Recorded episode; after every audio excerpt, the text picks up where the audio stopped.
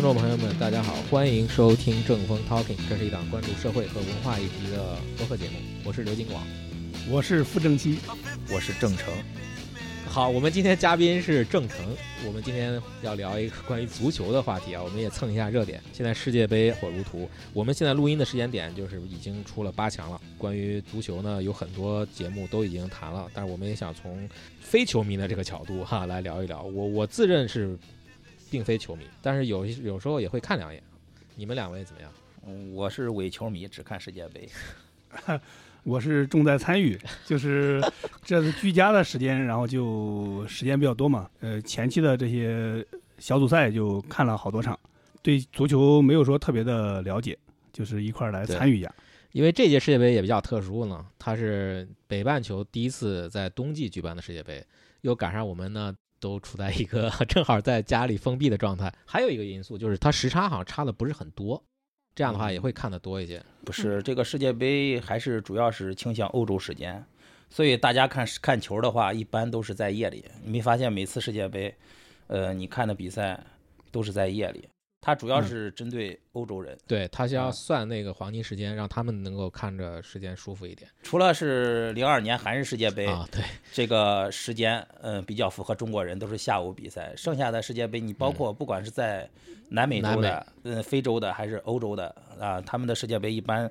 大家都需要熬夜看。对对对。那是因为他们比赛时间一般都是晚上是效果最好，或者说晚上是状态最好，是吧？所以都安排在晚上。不是，他是为了这个效益，因为欧洲的球迷最多，然后结合一些博彩业，有倾向性的倾向欧洲人。对他要算欧洲人看这个比赛几点最舒服，就黄金阶段，然后来反推他那个比赛时间。宏观的聊一下，其实我们也都是业余啊，它是一个现在算是世界第一运动了。从我们自身感受来说。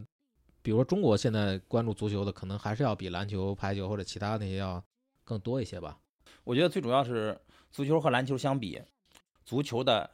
悬念性更大，嗯，或者说是足球的博彩的呃意外性更多。你如果像篮球，一个强队和一个弱队打，直接就是二三十分的领先。是篮球是比较稳定，是吧？嗯，对，这个悬念会小一些。嗯，但是足球会有出现冷门比较多。对，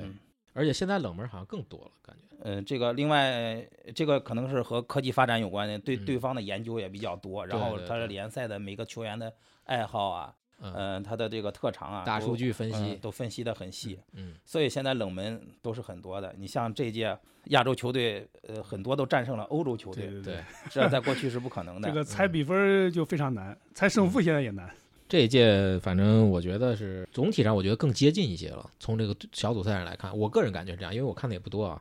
可能是和经济有关系，像这些比较发达的这些地区的队伍，都是比较偏强的。像日本、韩国也都小组出现了。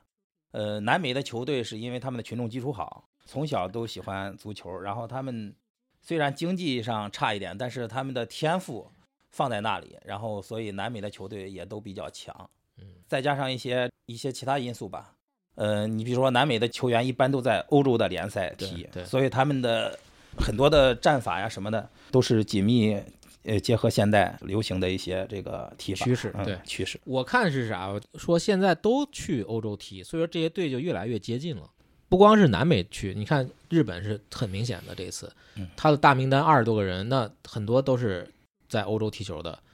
而且他现在全国有几百个人在欧洲各级联赛里边踢，所以说整体上来说，欧洲它仍然现在是整个世界足球的一个核心，这可以算是一个中心了。然后我就说再加上两个基本点，阿根廷和巴西，以前是拉美和欧洲两个中心差不多，但是随着这些年足球的这种进步，我感觉欧洲已经把拉美给甩甩开了。就完全是一个单中心那种感觉。现在不管你是怎么样的优秀球员，最后都要到欧洲去去怎么说镀金？对，镀金，或者说成为一个成熟的选手。然后你看，比如说现在今年这个八强也比较明显，八强六支队伍都是欧洲的队，然后加上阿根廷和巴西，基本上还是这样一个格局。它是一种稳态嘛，基本上每届的八强基本上也都是这样，亚洲和非洲偶尔会进去一支。啊，本来想着这次日本有希望。嗯，但好像也很快也淘汰了。日本日本还是，呃，我觉得挺强的，呃，最起码也是个弱一流了。对，就算他的基本盘，他现在就放在欧洲跟那些强队踢，现在也不算很弱了。你看这一次跟德国、西班牙，虽然有一些偶然的成分，还有一些争议的球都，但是你从场面上来看，其实基本上是可以顶得住的。还回到我们国内啊，就是你看，比如说咱们这次世界杯，我感觉有一个有意思的就是，大家好像都挺关注那个博彩啊什么这些。不是这届，啊从那以前也有个是吧？呃以前就有，过去淘宝上就可以买彩票，是一四年的世界杯，大家买彩票其实更方便的，直接在彩票啊淘宝上，呃有淘宝彩票就可以买，后来被嗯叫停了，现在只能线下买。哦，现在这个足球和博彩业是最紧密的体育运动。你像其他运动，你比如说篮球，如果一个强队很难被翻盘，对，呃，所以它的胜胜负是很清楚的。呃，像排球，排球的群众基础很差，对呃，基本上周围你看不到有人打排球。观赏性没那么强嘛。嗯、另外就是像乒乓球、羽毛球都是单人运动，博彩业一般 对这些也没什么兴趣，所以说这个足球就是也可能是博彩业成就的，这个足球成了世界第一大运动。嗯，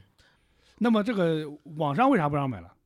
这这个可能是怕这个网上下注太方便，然后哦赌的太大，啊，啊花钱太容易了。被叫停了。呃，一四年一四年的那个呃世界杯是可以在淘宝彩票上买的，后来是一四年以后就叫停了。这一激动，这这立马就支付了。你觉得足球彩票这个东西对它有一定推动吗？对这个足球整个运动的发展绝对有推动啊，有推动？你你是对足球产业有推动的？对足球产业有推动啊。你这个，你你想想，你这个强队如果有博彩，就说你像欧洲的一个强队，比如说德国队，你这个德国人，你肯定要买德国队赢，你这个队，然后又赢了，你又赚到钱了，你国家的凝聚力又得得得到了。所以为什么欧洲有那么多足球流氓？那就是赌输了，啊，可能压注压大了啊，然后输了，心情不好。但是我总觉得就是好像说，你看我们中国足球也不行嘛，然后我们到有杯赛这种大型赛事的时候，反而都是看客，但是呢又又彩票这种形式参与到其中，感觉就搞得很不纯粹那种感觉。我觉得还是因为中国的这个嗯、群众基础还是差一点儿。嗯嗯，比如说我们小时候经常踢球，我们从二年级踢到六年级，但是到初中以后，体育课也，就是初中的学生也 多了，体育课基本上就是跑跑步，然后做做操。后来也没有，也因为篮球的场地更小，嗯所以基本上都是打篮球了。呃，足球需要用更大的场地，校园的教那个操场也没那么大，所以到那个初中、高中以后，你不是专业的体育生，基本上就不会再踢足球了。这就是群众基础就等于从这儿给割掉了。主要是场地太有限，太占场地。然后就算体育课老师组织的话，也比较麻烦，嗯也不能全班同学都参与，他又比较占场地，所以这还是挺麻烦。反正我感觉，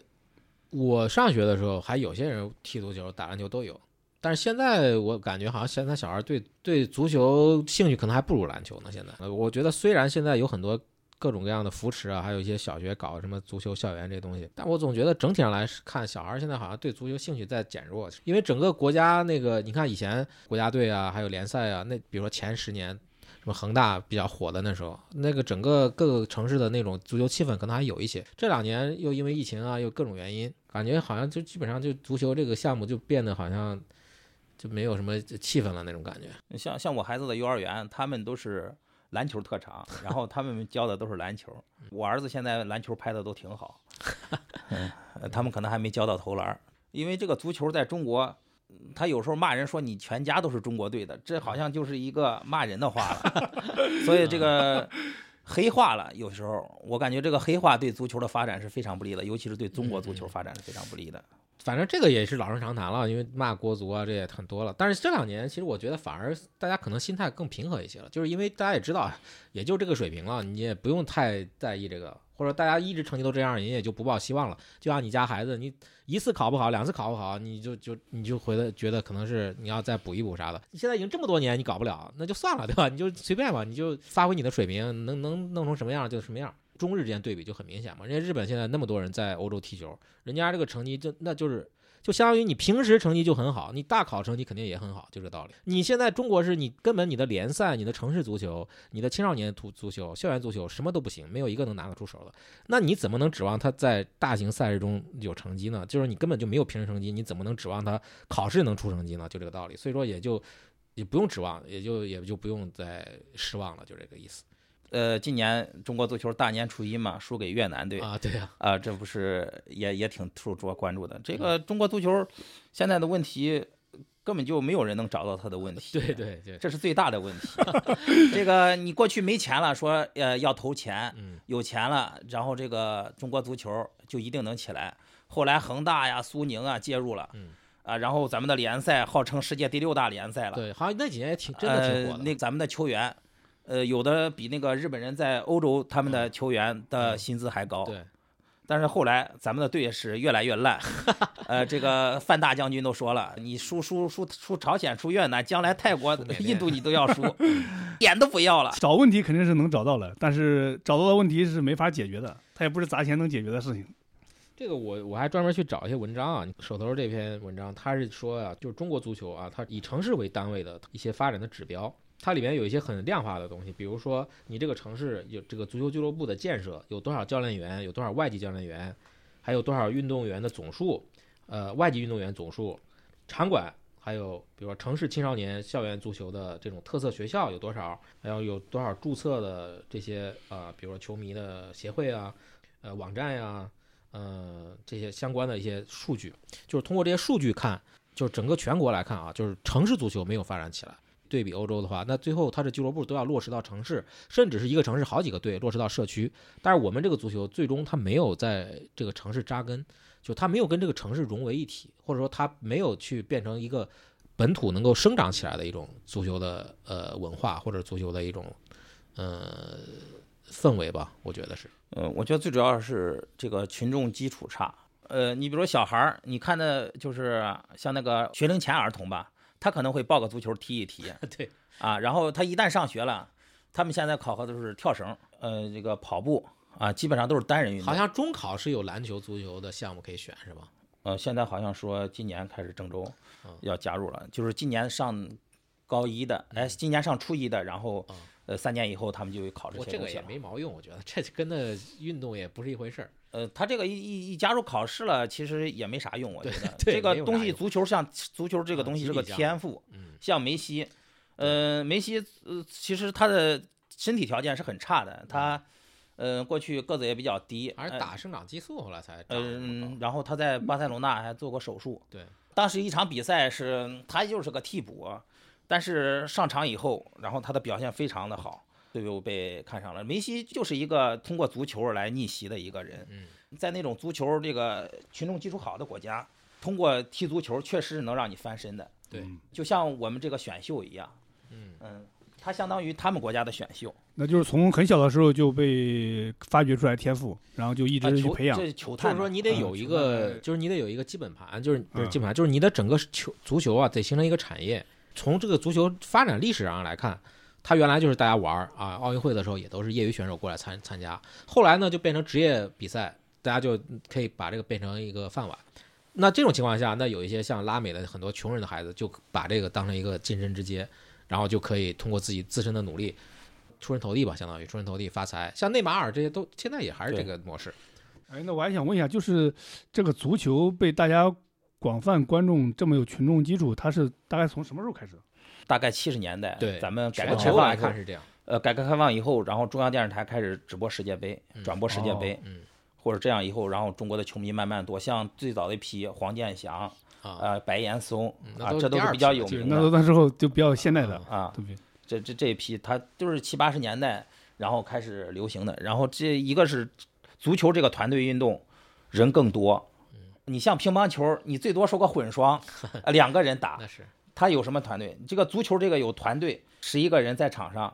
呃，你如果经常看球，你就能明显的看出他的阵型，几个后卫，几个中锋，然后他的整个就像一场战争一样在推动。这个现场看会更有感觉。嗯嗯嗯中国的这个城市足球，好像不不群众基础差。呃，现在就有一个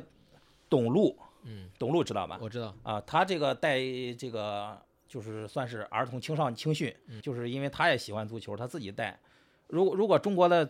每个城市，就说不说一线、二线、三线，不是底下的不说，县城不说，一线、二线、三线，每个城市有一个像董路这样的人，能把这青训抓起来，去抓青训，中国的足球也行。呃，未来是能超过日本的。但是这个足球这个产业没有形成。你比如说河南，河南建业，郑州是一千万城市的人口，对吧？嗯如果河南建业每场比赛坐六万人，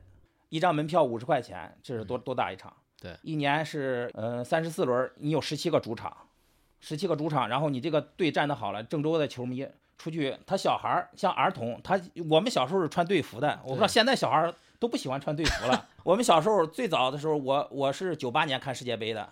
啊，我们的小时候都喜欢穿巴西队，嗯，然后上面是黄色，下面是蓝色。对对。后来有人穿西班牙也挺多的，嗯，那都靠后了。靠后了。但是我们小时候意大利，也挺多的。呃，我们小时候就是巴西、意大利，嗯，呃，德国，对。还有这个法国。当年法国队夺冠了，法国的队服那个那个前面印个公鸡嘛，嗯。那个也是也是很受欢迎的。你说这个就我让我想到一个问题啊，就是我们看中国人看球啊，就跟就跟看电影是一样的，它是一个表演，就是说谁谁打得好，谁踢得漂亮，我就看谁，甚至是很多哎谁哪个帅哥长得好，我也我也去追谁，就变成了一个就是欣赏欣赏一个精彩的一个东西，就没有那种像欧洲那种主队啊，这是我的队啊，这是我的一个精神的一个寄托，甚至就变成这样一个东西。中国就没有，到现在形成不了。在那个中超有一个阶段可能会有一点那种意思，但是现在感觉这个也很快消耗的没有了。呃，又改名，后来有一个改名的一个问题，对吧？也也没有了，也就等于说积累起来一点那个就那种文化性的东西也给摧毁了。这个说的有点严重，但基本上是这样。我觉得你比如说你在欧洲，啊，这个队是我的主队，这是我社区的队，我看，然后我带着儿子看，然后他一代一代人都都会都会看这个，我支持我这个球队，这个球队他踢得好，我支持他；踢得不好，我还是支持他，一样的，对吧？都不，你看为啥咱的球迷一波一波的，谁踢得好看，我跟谁就看谁嘛，谁踢得好看，我就穿谁的队服嘛，就这个道理嘛。所以说这完全是根本两回事儿。呃，因为你的俱乐部产业化，嗯你做不到盈利。咱们的俱乐部都是靠房地产商输血的 啊。如果俱乐部能盈利，然后你的足球这个产业嗯能够良性循环，然后你像嗯郑州能持续发展是吧？啊，对对，持续发展。至少在一个阶段内能持续发展，你你像河南建业队，我也不知道他一场能有多少观众。那还是挺火爆的，在嗯在高峰的时候，如果他一个产业火爆了，然后你这个出去以后，比如说呃呃，一九九七年有一场比赛，当时是北京国安九比一赢上海申花，我记得很非常清楚。北京的球迷，包括北京人都拿这场比赛来调侃上海人。嗯，当时的报纸都有有这种成分，就拿调侃。当时其实中中国足球氛氛围最好的就是二零零二年世界杯前面，从嗯一九九七年左右，呃，那那一届像现现在的范志毅啊啊李玮峰啊李铁啊，包括刚进去的李铁啊，这都是那一届出来的，都是那一届 呃非常好的球员。嗯，他们二零二零零二年还还还还进进过世界杯。当时的足球氛围，我觉得反正当时互联网也不发达，反正我那时候有时候还看看河南建业队的联联赛，当时叫甲 A 甲 B，对，所以我觉得整体上可能还比现在还好一点。对对对，我觉得那个氛围特别好。那时候你现在谁还看过足球？除了恒大，恒大夺了两次亚亚冠，然后大家看一下，然后后来记住了恒大嗯，这个足球也就不了了之了。中国队还是还是那样，还是那样，运气好了能进十强赛。啊，对，啊，运气不好连十强赛都进进不去啊！对对对对，好多啊进进连十强赛都进不了。对，就是进世界杯的最后一道门，他都他都门都没摸住啊，啊，就是这么惨。所以就算了吧，就我就刚才说的，就大家也不不抱什么希望了，就随便了，那就恶性循环了。现现在就是说，那越不行，大家关注越少，然后其他孩子参与的也就越少。你投的钱多了，这个李铁，这个在沈阳的一家银行就存款都一个亿，你投的钱多了都被他们拿走了。其实你群众基础还是没没没弄起来。你让这个真正喜欢足球的人，让这个他能起来，能像那个比如说梅西、像内马尔、像巴西这些球员，他们能通过踢足球改变命运，呃改变命运。对对对，就像咱们选秀一样，通过唱一首歌，然后选秀当上去改变命运，像 二零二零零五年的超级女声一样像。现在的脱口秀一样。对对对，他们 脱口秀现在已经不行了，嗯，能能通过能通过这个足球能改变命运，然后，呃，一旦有这样的人，咱们的足球群众基础就行了。咱们今天这些足球踢得好的人，他们不是平民，嗯平民进不去，知道吧？咱们的哦咱们的这个，好像你像你像吴磊，吴磊他是根宝基地的，他是徐根宝基地带出来的，你能进那个基地，都不是普通人。好像前两嗯年看那个新闻说，他们从那些青训队选就是选拔苗子的时候，也很多黑幕，有很多这种，就是他不是按照科学的，然后谁踢得好谁上，还有很多塞钱啊，各种各样的问题。我觉得都已经这个产业都成这个样了，还有这么多这这种乱七八糟的这些事情。嗯，这就是因为足球是第一产业嘛，足球是第第一大运动，所以你就是再烂，你这个国家也在往里面投入。所以我就是，嗯所以我现在对那些国足，我也就没有什么抱怨。他们踢成这样，你怎么说呢？你的产业就是这么大，这这就是中国踢的最好的，那你这钱就是让人让让这些人挣，你也没有踢得更好的人在中国，对吧？呃，有可能会有，但是你看不到，就出不来嘛，嗯这些人出不来。再说他不经过训练，那也没法职业化嘛。呃也能职业化，但是你没有，就是怎么说呢？就是首先没有那么多人参与，第二是参与的人里面又不能把那些踢得好的能够选出来。那张璐嘛，挺有名的，他出来就说，你中国很简单，就是踢球的人太少了，中国注册运动员只有不到一万人，只有这几千人在那儿选，你就选不出来什么。还有你刚才说那个球迷的问题，我也觉得挺有意思，就是这我本人肯定不是球迷，我觉得什么算球迷，就是你得为他花钱才算。对吧？你像刚才我说的，你欧洲那些球队，他们至少我得买个季票吧，然后我每一场都得到现场去看吧，对吧？你光看个电视，我觉得这个不能算球迷。你你去去买一个正版的队服，对吧？买一个正版的球队纪纪念物，对你得为你的球队花钱，这才算球迷。我是觉得这样定义比较好。呃然后你这个球员，你比如说河南建业啊，然后踢得好了，然后球员签的签名足球，哎然后在网上购，这样产业才能良就是性发展产业良良良性循环以后，然后有更多的人愿意踢球，对，然后更多的人。踢球感觉人哎，我有有奔头，我觉得也能成成名啊也好啊，对对或者什么之类的这段中国足球做的还没有乒乓球好了，其实。啊。对，因为乒乓球是国球，嗯对对对，但是乒乓球的这个它的观赏性整体啊，对观赏性比足球要差，因为很多。乒乓球你一个球场能坐几千人都了不起了，坐到后排连球都看不见，只能看见两个人在乱舞，对不对？球太小，你足球你八六万人八万人，你坐到后面你能看见一个点儿在移动，然后一群人对着那个点儿跑，那种观感是不一样的而。且他那个策略啊，还有这种体力的这种这种运动战略，性对，还是很很不一样的。足球强度，体育强度这个，嗯，这个多人运动，足球和橄榄球，我觉得是最厉害的。但是橄榄球的群众基础差，对对，全世界讲橄榄橄榄球的群众基础差，所以这个足球，呃，是世界第一大运动，所以受关注的人也多。包括咱们的高层也非常重视咱们的足球。嗯，虽然咱们足球再差，他也不停的往里面拨钱，也希望咱们的足球能把民族凝聚力提升。嗯，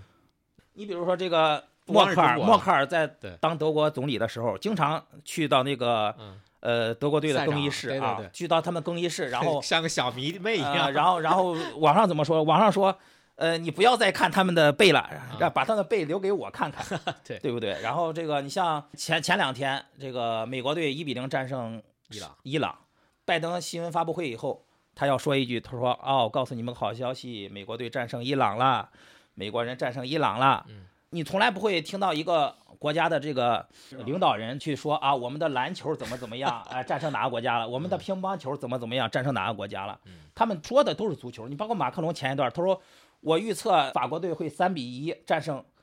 波兰。嗯人家当时怎么说的？人家当时说，啊、让你进个球，我们还是欧盟的好伙伴。比赛结果就是三比一。嗯这个足球它更有利于外交，然后足球更是一个国家的凝聚力。比如说更早的八十年代，最最著名的就是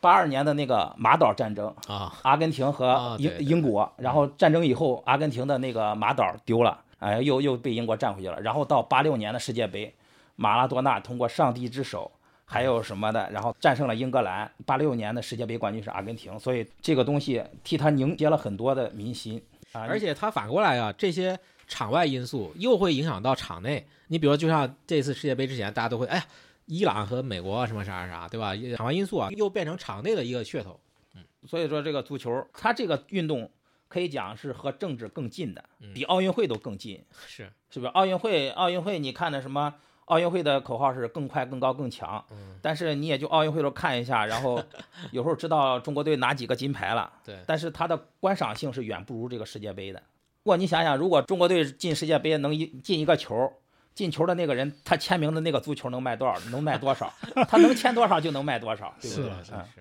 就是我们现在看足球啊，也都等于说看个热闹了。我我们也可以畅想一下以后这个运动会怎么发展，作为一些门外汉的一些闲话吧。足球足球运动以后会越来越受欢迎，这是毋庸置疑的，因为它通过这个和博彩业的这个 结合，嗯只是这个原因吗？然后另外足球如果能翻身，就像二零零五年的超级女声一样，通过选秀能翻身，啊，能让你出人头地，那足球一定会受到欢迎。现在的问题就是为什么我们的足球人才不能通过足球翻身？为什么喜欢足球没有出路？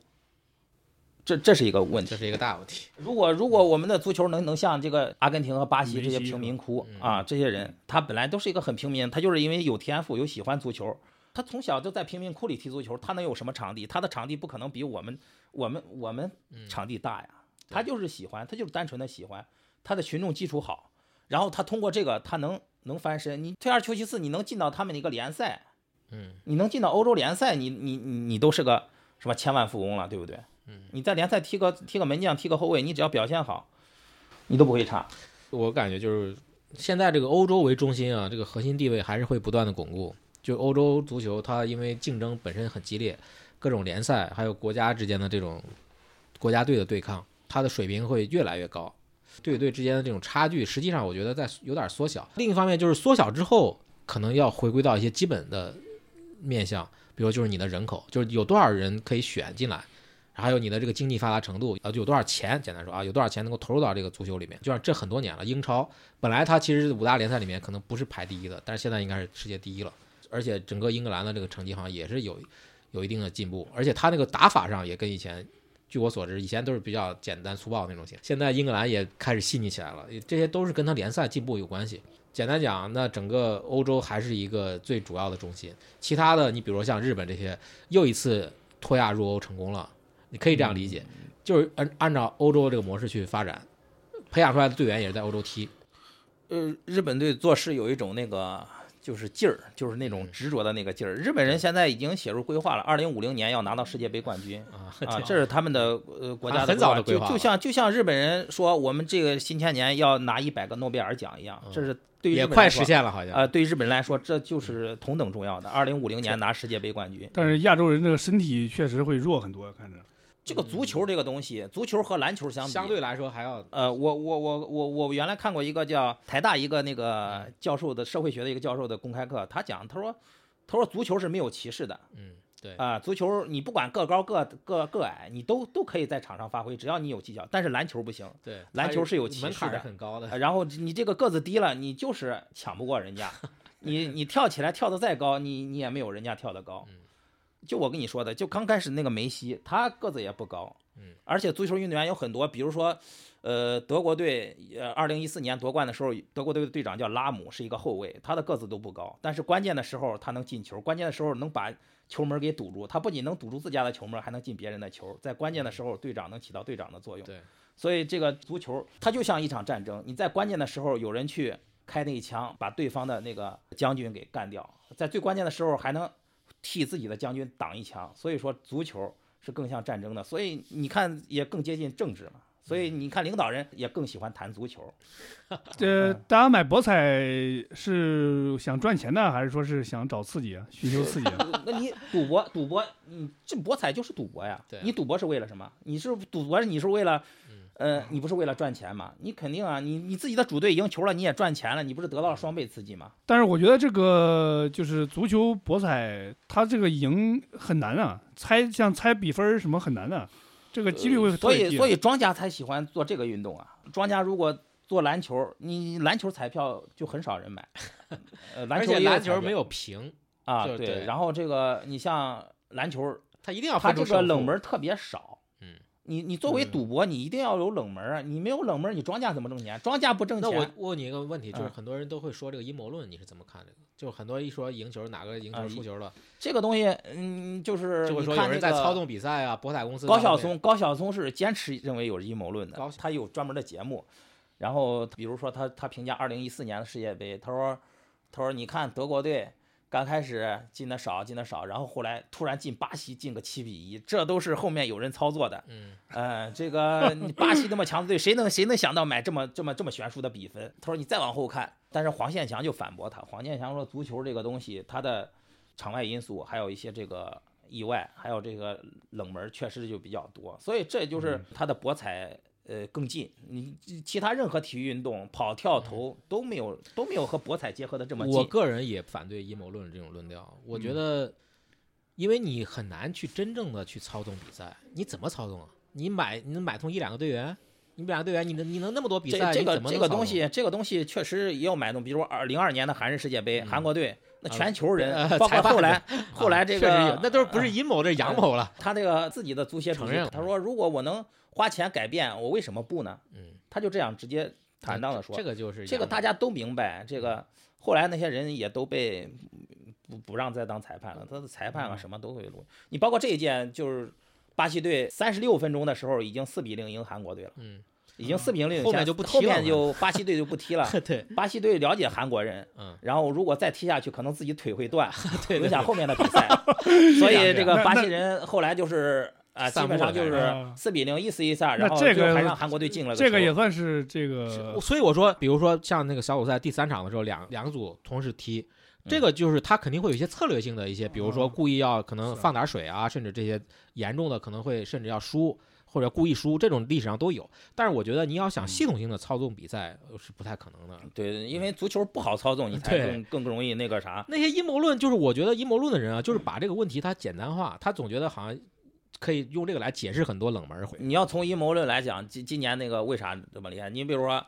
这个沙特二比一赢了阿根廷以后，第二天是德国对日本，那肯定会加大压缩度，认为啊不可能连续出现这种冷门。但是第二天德国队又输了，嗯 然后连续的两天冷门。大公司首先它算这个赔率啊，它本身就是一个很精精密的一个东西，它肯定也有很多专家在后面算，它一定会在这个赔率上一赔几，因为它出现这个概率，最终它会定到一个比较合理的赔率，让庄家能够保证赢。所以有没有冷门，最后他庄家一定还是赢。九赌庄家赢嘛？对啊，一定是这样的。那我就问一下，就是现在足球大概分哪些阵营啊？就说有几种这种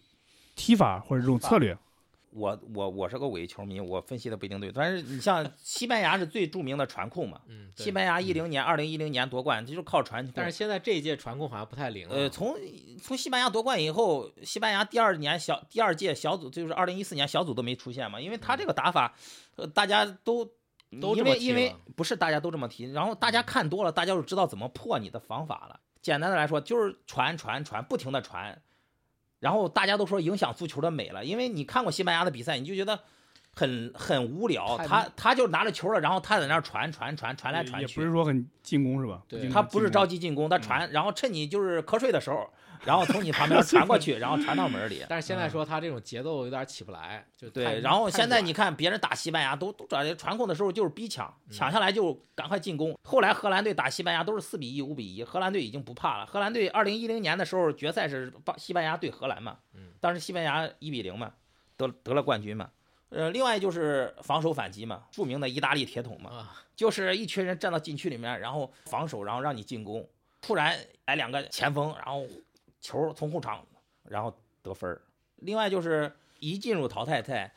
强队的本色就出来了。我觉得你要是一个强队，你最起码二三十年内吧，你就是说个八届比赛，进过两次四强，不说多，进过两次四强，你算个一流强队。你像德国、巴西、意大利。啊，法国这都能都这荷兰这都能进过两两两次四强，这是三十年内，这都是传统强队。什么叫传统？你偶尔像韩国队二零二零二零二零零二年 通过手段进四强，你大家都能看出来啊，他对就进不去了，他也不会是强队。你最起码能进两次四强，但是你像欧洲杯就不好说了就不好说了。他我也说不上来，希腊队也能夺冠，是葡萄牙队也能夺冠，丹麦也可以，啊，丹麦也可以创造神话，所以我觉得还是看世界杯。如果是个强队，你最起码你说二三十年内你进过两次四强，啊，你能说你像克罗地亚就是个很强的队伍。和克罗地亚，呃，九八年的时候，当时有个球星叫达乌苏克，他就当时克罗地亚是第三嘛，就法国世界杯克罗地亚是第三。后来沉寂了十几年，然后现在又出来个那那个那个那个足球先生叫什么？莫德里奇。啊？莫德里奇，对对对，就是所以这就是我说的，就是当他水平都很接近的，就是他的人口，然后人均 GDP 和参赛这种频度都很一样的时候，这个时候可能就需要天才球员能冒出来或者怎么样。但是当那个，比如为啥欧洲你刚才说都都是那几个强队，那就是人口多嘛，就法国呀、那英英格兰呀，它本身就是它人口在那儿摆着。但但是荷兰人口不多呀，荷兰对，所以他也没有拿过冠军呀，对？但是他是他是绝对是一流强队，啊对谁敢否定他是是一流强队？对对不对？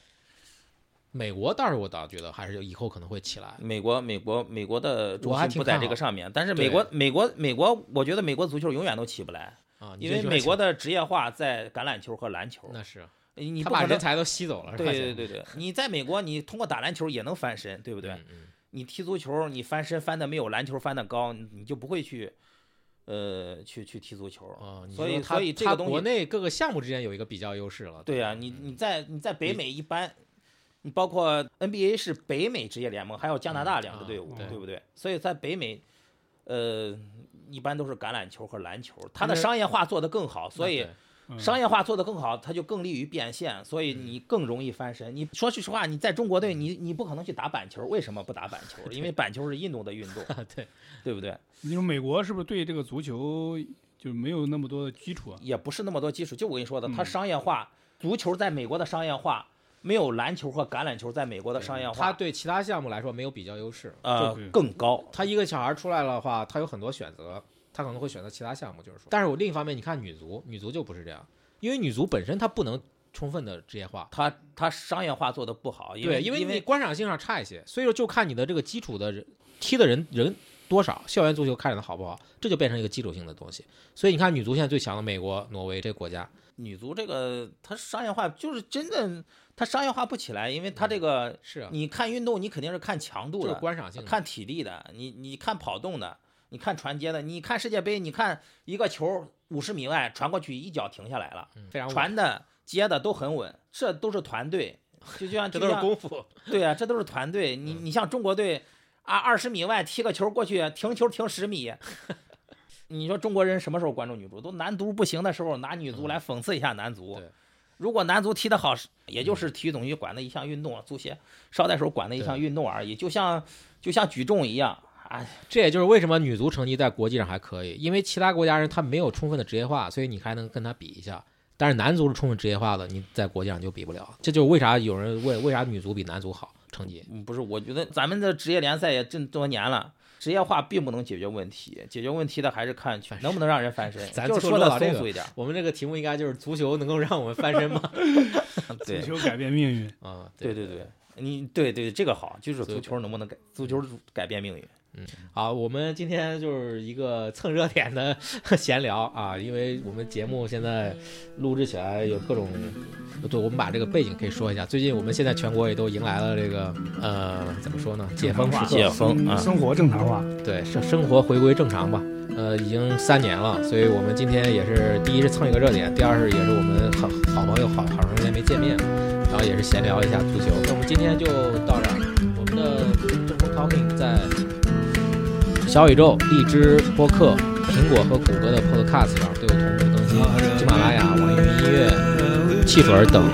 平台也都可以找到我们号，新浪微博呃也可以关注一下，欢迎大家转发留言。好，谢谢大家，再会。